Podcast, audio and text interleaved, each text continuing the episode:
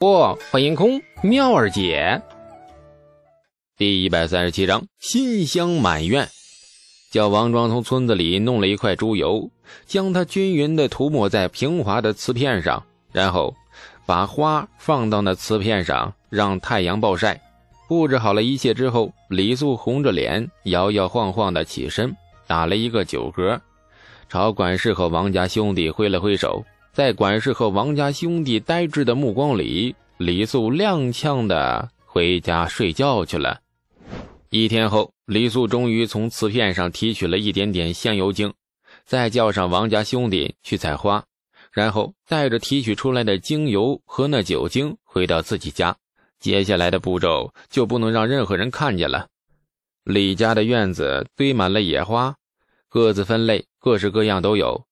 月季和那栀子的香味最浓，将酒精和少许的蒸馏水倒入了一个罐子里，小心地滴入一点点香油精，最后将与香油精相匹配的花瓣也扔进罐子里，捧着罐子朝着王家兄弟二人打量一下，然后将罐子递给了王庄，摇。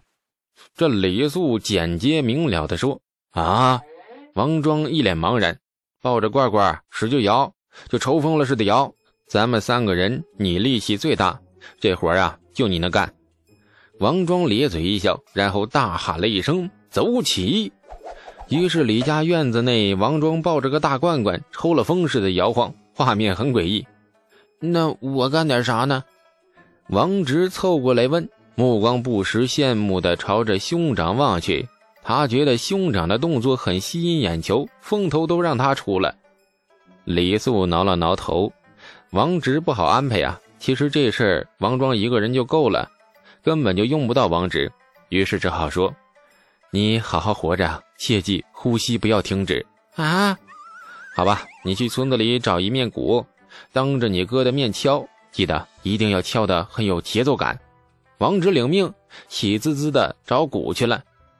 李家院子闹出的动静可不小，鼓声咚咚的节奏声里，王庄愈发的起劲儿，抱着罐子配合着鼓声节奏，一个人站在了院子正中，摇得很嗨。李家的管家杂役和丫鬟们纷纷从门后廊柱下探头出来，这惊讶的看着王庄抱着罐子不停的抽抽啊，注意到自己正被李家丫鬟注视着。那王庄愈发来劲儿了，打了鸡血似的，抽抽的更厉害了，根本就停不下来。摇晃了一炷香的时辰，李素估摸着差不多了。再说王庄抽抽的动作，他也看够了，于是叫王庄停下来。王庄不答应，继续抽抽。李素上前一脚踹上了他的屁股，终于不甘不愿的消停了。揭开盖子，仿佛从里面跑出来一个跳跃的精灵。浓郁的香味眨眼间弥漫在院子四周，连离得老远的管家和丫鬟们都情不自禁地抽鼻子。浓烈的花香味儿，这令年轻的小丫鬟们两眼发亮，透着一股想要将它拥有的狂热。不经意看到丫鬟们的眼神，李素笑了笑，他对香水的未来市场愈发有把握了。哎呀，香啊，太香了！王庄兄弟听着罐罐，这眼中充满了不可思议。抬头望向李素时，目光满是神奇和崇拜。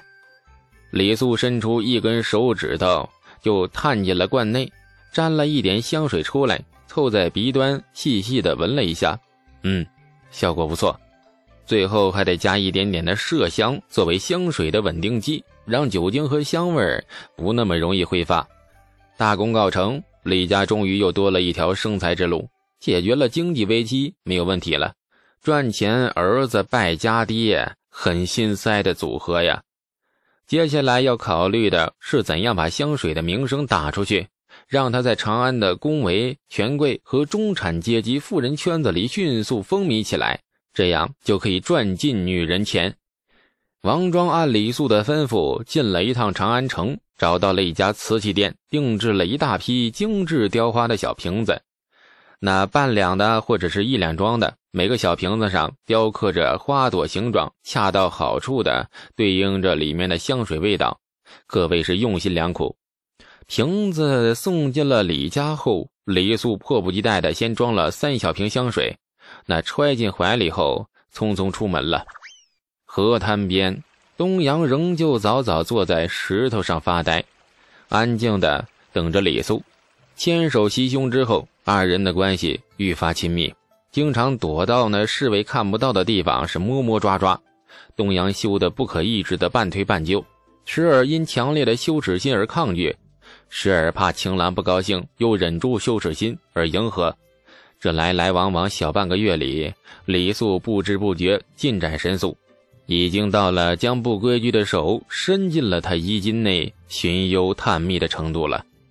今天李素来到河滩时，神情很高兴，嘴角的弧线那是高高扬起，显然是心情不错。东阳看他那高兴的模样，不由想起了前几日那混账轻薄他的样子，那双不规矩的大手在他胸前摸个不停。一想到那幅画面，这东阳顿时觉得手脚都软了，胸前一对蓓蕾更是麻麻酥酥，仿佛一股电流穿过。这家伙今日笑得如此开心。不知等会儿又会做出什么羞人的事情。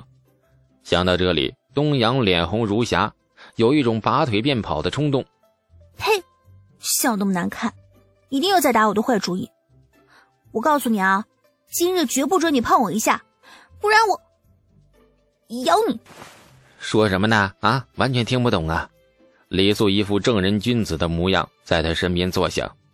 看着娇艳如花的东阳，这目光顺便在他凸起的胸脯上扫过。嗯，发育的越来越好了。来，把眼睛闭上，送你个礼物。李素笑眯眯地说：“不必，你用这一招骗了我多少次了？每次我一闭眼睛，你就，你就……”东阳羞得垂下头去，说不下去了。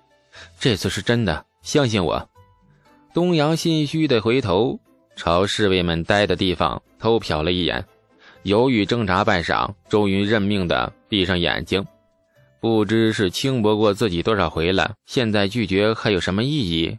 想轻薄便随他去吧。意料中的轻薄并没有发生，那双不规矩的大手也没有落在东阳身躯的任何地方。一股若有若无的香味飘散在空中，随即香味越来越浓烈。很素雅的栀子花香，东阳小巧可爱的穷鼻不由自主地皱了皱，有些贪婪地闻着这股清新的花香味。闭着眼睛别睁开啊，往前一点，香味会更浓哦。啊，对，往前，一直往前。李素略带几分坏坏的声音传来，东阳依言闭着眼，将脸往上凑。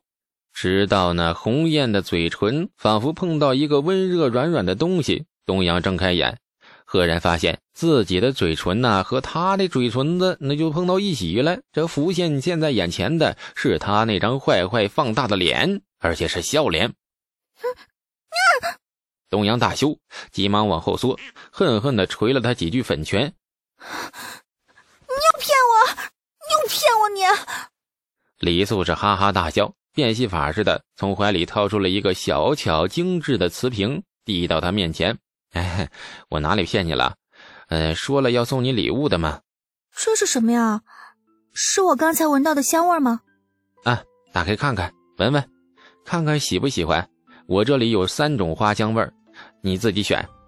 东阳小心的揭开了小瓷瓶的木塞子，然后他便闻到了一股浓烈的栀子花香味儿。浓香渐渐地弥漫在空气里，东阳两眼大亮，深深地吸了一口气，顿时觉得呀，整个世界都美好了起来。李素看着他极度惊喜的模样，嘴角勾起了淡淡的浅笑。果然，女人对香水的着迷，那从古代到现代，一直都没有变过。好香啊！真的是送我的吗？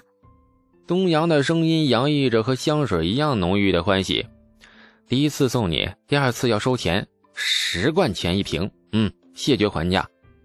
被李素敲诈勒索了太多次，东阳对钱的话题自动无视，喜滋滋的闻着瓶里的香味抬起头时，露出了和王家兄弟一样的崇拜和赞叹之色。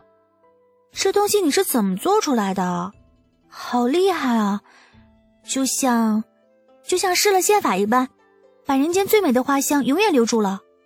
李素摸了摸鼻子，慢吞吞地说：“理论上，世间任何味道都能够永远留住。你若是口味重一点的话，我还有办法让你闻到年份久远的屁味。”东阳欢悦的脸色一僵，垂头犹豫地看着自己手里的小瓶，小心翼翼地把它搁到一边，然后猛地转身，小粉拳铺天盖地的捶在李素的胸膛和肩膀之上。你混账混账！什么话到你嘴里面都煞风景，老天真是瞎了眼了！什么稀奇古怪的本事都给了你，还给你安了一张鬼见鬼愁的破嘴。笑闹过后，东阳的琴手靠在李素的肩上，盯着小瓷瓶的杏眼，那也是发着光，眼里露出了极度的喜爱之色，不停的把玩着小瓶子。瓶上的每一个小细节都被他的葱白玉指那细细的抚摸过。喂，这东西到底怎么造出来的？你这个脑子里面还存着多少不为人知的本事啊？作诗啊，献策啊，造震天雷啊！哎，你肚子里面就好像有个百宝箱子，随便一掏就能掏出惊骇世人的好东西。哎，这个东西叫香水。对香水吧，是我无聊之时琢磨出来的，富人应该都喜欢，是吧？你也喜欢吧？东阳笑着点了点头，轻轻抚摸着光滑的瓷瓶。嗯，香水，的确是名副其实的好东西。李素将他揽在了怀里，在他耳边悄声的笑：“春心莫共花争发，一寸相思一寸灰。”香水如同女人的春心，任何时候都是那么的浓啊、甜呐，沁人心脾呀，所以每个人都无法拒绝它。